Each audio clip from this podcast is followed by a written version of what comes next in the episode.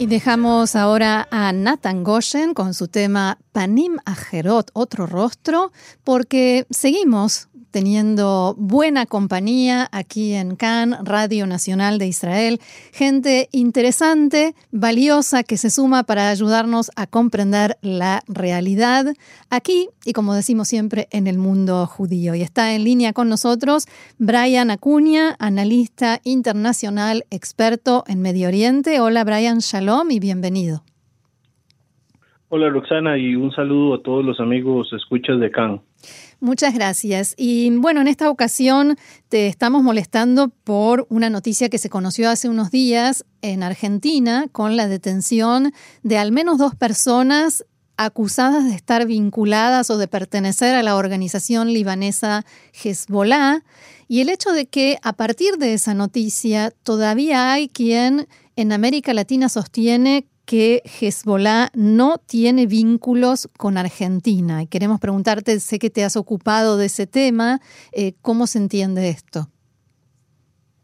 Sí, bueno, primero que nada, el tratar de tapar eh, la presencia de Hezbollah acá en, América Latina y principalmente en lo que se denomina la frontera sur, ¿verdad? De, de Sudamérica, que es la frontera natural que une Argentina, Brasil y Paraguay, pues en realidad es este querer simplemente evadir, ¿verdad? Una responsabilidad de un hecho que, ha estado consumado durante muchos años. Se, se conoce que la, la, agrupación libanesa tiene vínculos principalmente con el crimen organizado en esa, en esa frontera del sur de América y además desde ahí se han este, gestado o se, o se tienen sospechas de que se han estado planeando operativos, digamos, en el resto de, América Latina. si bien, digamos, en estos momentos América Latina no es un objetivo inmediato de, la agrupación chiita, eh, sí desde acá se puede trabajar mucho lo que es el financiamiento, principalmente todo lo que tiene que ver con narcotráfico, con lo que tiene que ver con tráfico de armamentos y, todo lo que esté involucrado en el mercado negro. Entonces, eh, es muy llamativo que todavía a estas alturas, eh, 24 años después, de los atentados de, de, la AMIA o 26 años después de los atentados contra la embajada argentina en Argentina, ¿verdad? Todos estos estos estos dos atentados hayan analistas y, y, personas que quieran evadir de que de que hay una importante presencia de esta agrupación, además de los nexos que ya conocemos que tiene con otros países de, América Latina, incluido Venezuela. Sí, llama la atención que precisamente en Argentina se esté negando eso, que se esté diciendo que los únicos problemas que hay en la triple frontera eh, son de contrabando eh, y crimen común.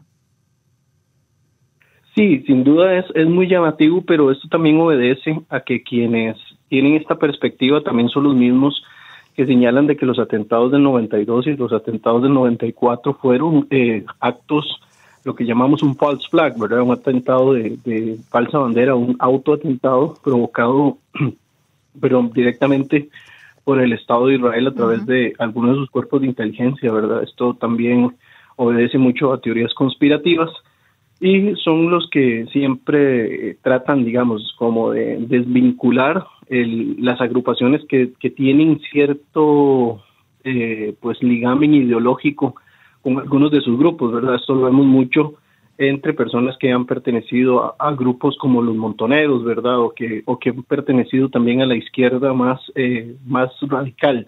Siempre trato de ser un poco pues crítico de, de, hablar de derechas y de izquierdas en pleno siglo XXI, ¿verdad? Pero es una forma tal vez de, de casillarlo para entender cuál es el tipo de, agrupaciones o cuáles son los tipos de analistas que muchas veces intentan eh, apegarse a, una, a un esquema de teoría conspirativa, pero al mismo tiempo también que intenta también este, desvincular directamente la responsabilidad de que la República Islámica de Irán tuvo unos atentados en la Argentina y que eventualmente podría también eh, ser eh, de nuevo objeto, ¿verdad?, América Latina de otro atentado. Igual siempre se, se deja de lado de que en la época de los 90 no solamente hubo esos dos atentados en Argentina, sino que también hubo un atentado en Panamá, ¿verdad?, que también se dice que fue perpetrado por, por esta agrupación chiita. Así es, eh, que además la, justicia argentina por lo menos lo plantea así.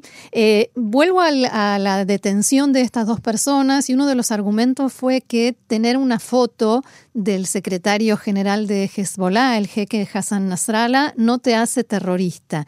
Y esto me lleva a preguntarte hasta qué punto llega la penetración ideológica de Hezbollah en América Latina.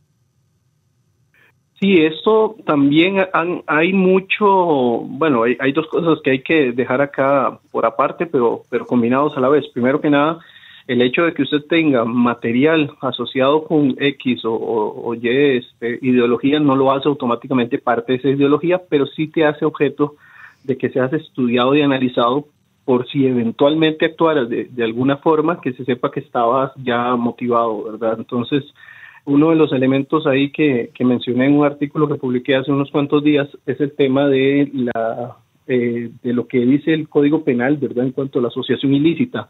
Y en ese caso mencionaba, pues, lo que dice la, la, ley argentina con respecto a asociarse o a tener vínculos con algún tipo de agrupación que tenga como objetivo, eh, pues, el terrorismo o el odio, ¿verdad? En este caso el Hezbollah, pues, abiertamente tiene todo un carácter ideológico, en este caso chiita fundamentalista, eh, financiado por Irán, y este y que tiene causas abiertas en la República Argentina, ¿verdad? Por estos por estos atentados. Y de hecho, pues sí, como bien mencionas, la, la presencia ideológica es uno de los primeros factores con los cuales se penetra dentro de cualquier sociedad y, no solamente vamos a hablar del, del caso de Hezbollah, ¿verdad? En esto tendríamos que hablar también de la gran cantidad de, agrupaciones ideológicas y, religiosas que se, que se meten en países occidentales a través ya sea del tema cultural o del tema eh, monetario y también por el tema de la religión, ¿verdad? Bueno, esto, esto es un fenómeno que se ha dado más que todo en Europa, pero que América Latina también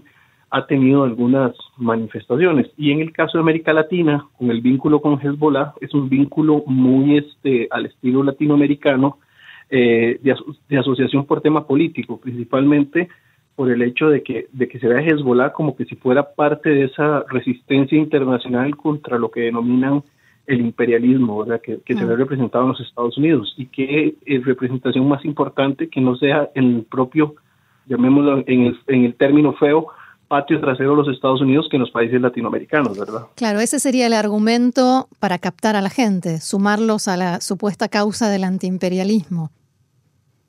Sí, sin duda es, es la, la misma causa con la que han, eh, pues no tanto, digamos, en el caso del Hezbollah como agrupación chiita, pero sí ha sido una de las formas con las que hay países de América Latina que tienen ahora fuerte presencia, eh, bueno, vamos a tener que decirlo así, musulmana, ¿verdad?, entre poblaciones indígenas que se han convertido al Islam. No digo que automáticamente por estar convertidos al Islam sean un, foco de, de, llamativo para el terrorismo, pero sabemos que dentro de las eh, esferas islámicas en muchas oportunidades se filtra también este algún líder o algún este cabecilla religioso que en realidad viene con una con una posición más integrista, ¿verdad? Más purista y que finalmente puede pues contaminar los focos de todos los demás y, ocasionar pues otro tipo de desastres. Si bien esto suena un tanto especulativo, es el, modo operativo que se ha dado durante muchos años en, en, Europa, lo vemos en Francia, lo vemos en Bélgica, ahora en el caso de Suecia y en América Latina no sería la excepción, aunque como le digo, en esos momentos eh, América Latina por sí mismo no es un objetivo del terrorismo internacional, lo que no descarta de que sea eventualmente por, el, por la posición que tiene tan cercana hacia los Estados Unidos. Además de que recordemos que no hace muchos años se han desmantelado eh, tráfico de armas a través del canal de Panamá o que se, han, se han detenido personas provenientes del Medio Oriente en Honduras o en Guatemala, ¿verdad? Que también llama la atención de que puedan tener algún vínculo con, con agrupaciones ilícitas eh, asociadas directamente al terrorismo islámico internacional. Muy bien, Brian Acuña, analista internacional, experto en Medio Oriente, muchísimas gracias por este diálogo con nosotros y no será la última vez que volvamos a molestarte por estos temas para que nos ayudes a seguir comprendiendo la realidad desde otro punto de vista. Muchísimas gracias y un saludo a todos los amigos de CAN. Shalom.